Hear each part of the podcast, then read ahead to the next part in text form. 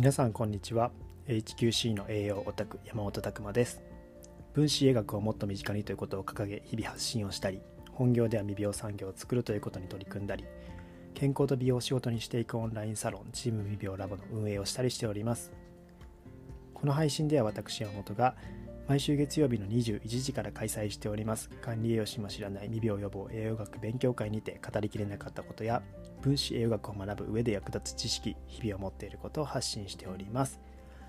というわけでですね先に告知の方させていただきたいんですけども7月13日火曜日の21時から未病ラボ勉強会というのを開催します。こちらはですねチーム未病オンラインサロンの中での月2回あるイベントなんですけども、まあ、こちら非常に満足度の高いイベントとなっておりまして日頃ですね無料の勉強会というのは月曜の21時から開催してるんですけどもそこでは語りきれないような分子栄養学に踏み込んだマニアックな知識ですとか、まあ、実際チーム未病コースで活動されております方々からお話を聞けたりとかっていうとこですね非常に面白い回になっております、まあ、前半部分はですね僕の方から分子栄養学の踏み込んだ知識というところをお話しさせていただくんですけども今回は脳に必要な栄養素というテーマでですねお話ししたいと思います、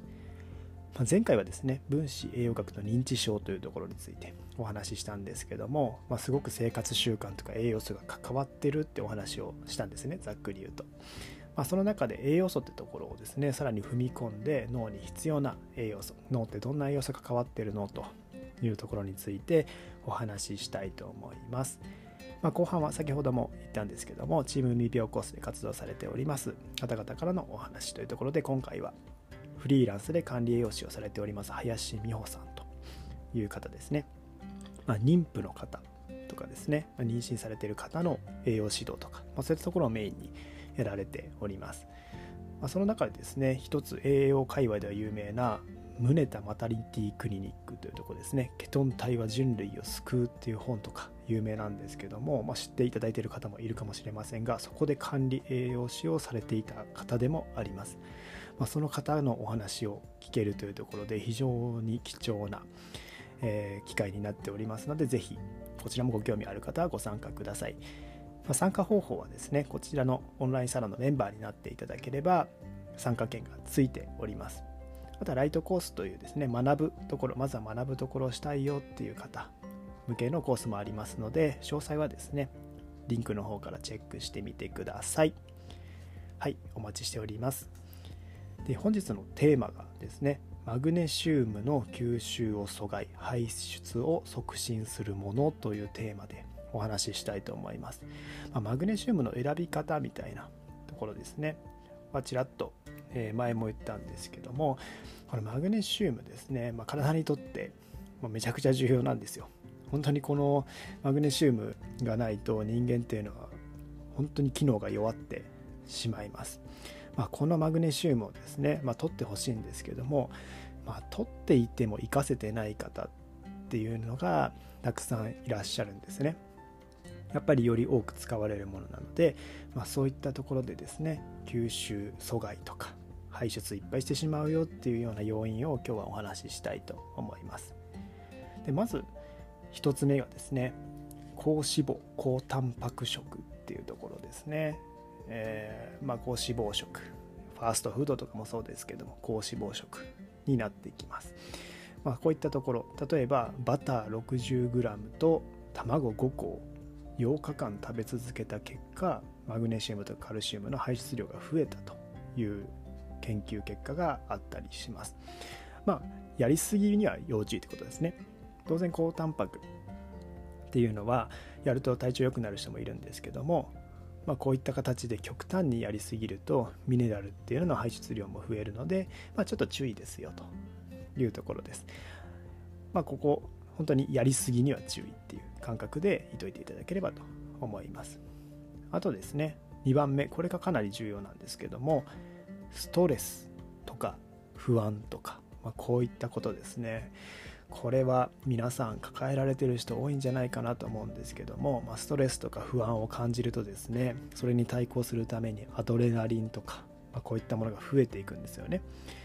でこのアドレナリンとかが増加していくことによってマグネシウムが排出されていくと。いうところですね。非常にストレスとか不安っていうのはこういうミネラル重要なミネラルも排出させてしまうよっていうお話があります、まあ、ストレスの悪影響を軽減するためにですねマグネシウム細胞内にいるマグネシウムが細胞の外へ出ていって、まあ、こう守ってくれる役割っていうのもあります。なのでどんどん消耗されていくというニュアンスもあったりします、まあ、非常にこのストレスとか不安っていうのはやはり取り除いていかないとそういうミネラルの吸収率悪くしてしまうよというところですね。まあが取り除けって言っても難しいんですけどもこう一つずつねやっぱこういったところを対策していくっていうのは重要かと思います。で3つ目がコーヒーですね。カフェイン。やっぱり利尿作用を増やします。まあ、利尿作用が増えるってことはマグネシウムとか出ていく量も増えてしまうというところも言われておりますのでコーヒーの飲みすぎには注意というところですね。あとオメガ6の油、まあ、この炎症性の油っていうところも実はこれは排出量を増やすというところがありました。でオメガ3ですね。逆にオメガ3っていうのはマグネシウム排泄量が少ないというところなのでここのオメガ6オメガ3のバランスっていうのがさらに重要になっていきます、まあ、積極的にですねエゴマアマニ油とか DHA、EPA とかそういったものを取っておくっていうのが重要かなと思います。でこれも5番目重要なんですけども生成糖質ですね。ブドウ糖とかそういったもの。が体の中に入ってくるとですねそのグルコースをピルビン酸というものに変えていくんですね、まあ、そういう経路があると思ってください。それってエネルギーに使える材料を作ってってるというところです。皆さんの食べた炭水化物っていうのはグルコースとかブドウ糖とかそういったものに変換されていってそのグルコースがピルビン酸っていうものに材料に変わっていく。その過程がですねもういろいろあるんですよ。グルコース6リン酸フルクトース6リン酸とかもさまざま経路がたどっていってフィルミン酸になるわけなんですけどもまあここがいわゆる解糖系って言われるものですね。実は皆さんこういうの学んでるんですよ。高校の時とか生物とか取っていただいたら学んでるかなと思います。でここでエネルギーが出てくるんですけどもこのエネルギーが出る作られたりする際にですねマグネシウムが消耗されるんですね。まさに糖質っていうのをたくさん食べてそれをエネルギーに変えていくだけでもマグネシウムというのはどんどん消耗されていってますよというのがあります、まあ、具体的に言うと途中にある何々キナーゼっていうものですね。ヘキソキナーゼとかホスホフルクトキナーゼとか、まあ、こういったものにはですねマグネシウムが関わっておりますので、まあ、そういった酵素があるとマグネシウムが消耗されていくと。いうとこですね。当然この後ですねピルビン酸からさらにエネルギーに変わっていく時にもマグネシウム消耗されていったりとかしますので、えー、やっぱりエネルギー作るのにはマグネシウムは必要なんですね。なのでアクティブに活動されてエネルギーたくさん必要しているとしてる方とかもですねマグネシウムどんどん消耗されていくのでやっぱり注意です。で他にはですね逆にマグネシウムを高用高濃度高容量摂取していってもこれも排泄を促してしまうというのがあったりします。まあ下剤ですよね。下剤って実はこう裏側見てもらうと結構酸化マグネシウム 2000mg とか、まあ、こういった容量が入っていると言われます、まあ、結構な高容量入ってます。でこれを高濃度摂取するとまあ、マグネシウムって小腸や大腸で吸収されるんですけどもこの腸の中でですねマグネシウム濃度が高いと吸収できなくなるんですね。浸透圧の関係で吸収ができなくなってしまう。でそうすると水分の吸収をも阻害して、まあ、前動運動ですよね。腸のその排出運動を更新させて排出が促されると。それで下剤として働いてしまうっていうのがあります、まあ、そうするとですね取った栄養素とかがぱりこう出てってしまうんですよね。なので総じて下痢の人とか慢性的な下痢を起こしている人っていうのも注意だったりもしますというところですね。まあ、こういった作用を用いて逆に酸化マグネシウムっていうのは下剤として結構使われることが多かったりするというところですね。あとはですね添加物だとリン酸塩。リン酸塩。添加物に使われているリン酸塩ってものですね。まあ、加工肉の決着剤とかペイハー調整剤イーストフードとかよく裏側見たら書いてあるもの多いんですけどガムベース膨張剤乳化剤乾水インスタントラーメンとかドリンクバーとかにも使われてたりもするみたいなんですけども、まあ、このリン酸塩っていうリンが過剰になってくるとですねマグネシウムがこの腸管から吸収されるのを抑制されるという報告があるのでここリン酸塩やっぱり加工食品の摂りすぎっていうのも注意です、まあ、大体冷凍食品とかお菓子パンとか、まあ、そういったものですね。インスタントラーメンとかもそうですけれども入っております。やっぱそういったものを食べていくとマグネシウムの吸収自体が下がっていってしまう可能性があるので注意です。でちなみにですね食事由来に入ってるリンって吸収率10%から40%程度なんですけども添加物のリンっていうのは本当に90%ぐらい吸収されていくのでやっぱり添加物に入ってるこういうリンっていうのは怖いところでもあります。であとはですねマグネシウムしっかり取ってるんだけど効果出ないなと感じてる方は胃酸です。胃酸っていうのはすごく重要でまた胃酸の回も作ろうかと思うんですけども食事の時にしっかりと胃酸が出せているか。これ交感神経優位ですごくこう、まあ、仕事モードに入ってる時とかってやっぱり胃酸とか出にくいんですよね。そういった時にマグネシウムを取ったからといってやっぱり分解が弱くなってしまって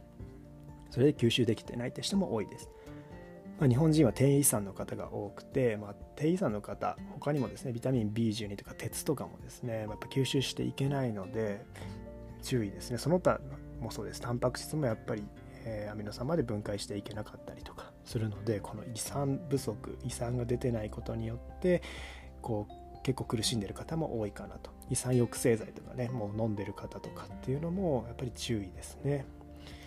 あと腸内環境が悪い。これはもうえご理解いただけると思うんですけども腸内環境が悪いとやっぱ吸収しづらいよって話なので腸内環境を整えていかないといけないっていうのもあります。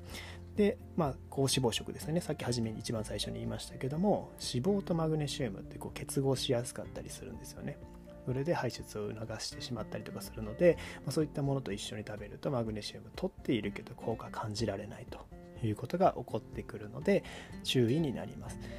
まあ、そしてですね、たくさんこういった要因、まだまだあります。アルコールとかもそうですし、えー、まあ、さまざま低血糖症とかなっててもやっぱりそうなってしまうので、注意が必要かなと思います。まあ、大きくはですねやっぱストレスと不安と糖質型っていうところですね。あとやりすぎには要注意だったり腸内環境もそうですけど、まあ、言い出したきりがないですね、まあ、こういったところをやっぱり気をつけていかないとミネラルっていうのも入りづらいよと。マグネシウムだけじゃ当然ないです。他の栄養素も入っていきづらくなっちゃうので、えー、できればこうですねここに対してもアプローチしていただけるといいかなと思います何かご参考になれば幸いですえ今日はですねマグネシウムの吸収を阻害排出を促進するものというテーマでお送りしました。皆さんの日々のインプットアウトプットを応援しております。HQC の栄養オタク山本拓真でした。またね